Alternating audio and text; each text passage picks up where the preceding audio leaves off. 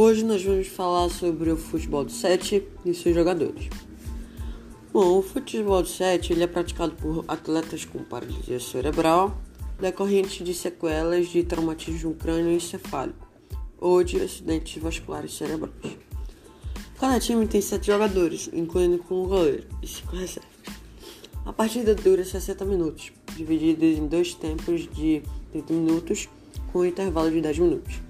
Não existe impedimento e a cobrança lateral pode ser feita com apenas uma das mãos, rolando a bola no chão.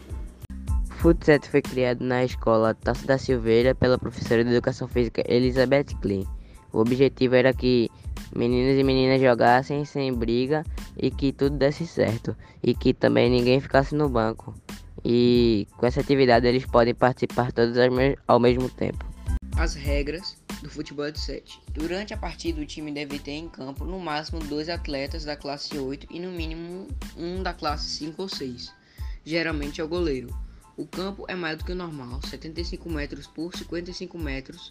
Cada equipe deve ter 7 jogadores em campo e 5 reservas. O futebol de 7 é praticado por jogadores com paralisia cerebral. Vão ter quatro linhas no jogo, tirando os dois goleiros duas de defensores e duas de atacantes. E os atacantes vão ficar na mesma área que o goleiro. E o time vai ser dividido por dois capitães que o professor vai escolher. E essas áreas não podem ser invadidas por outros jogadores, ou seja, os defensores não podem invadir a área dos atacantes e nem os atacantes dos defensores. É, os jogadores vão ter uma linha demarcada de onde eles podem passar ou não podem passar. E se a bola ficar parada, por exemplo, na linha dos defens na linha dos atacantes e eles não conseguirem chutar, aí o goleiro pode tranquilamente pegar a bola.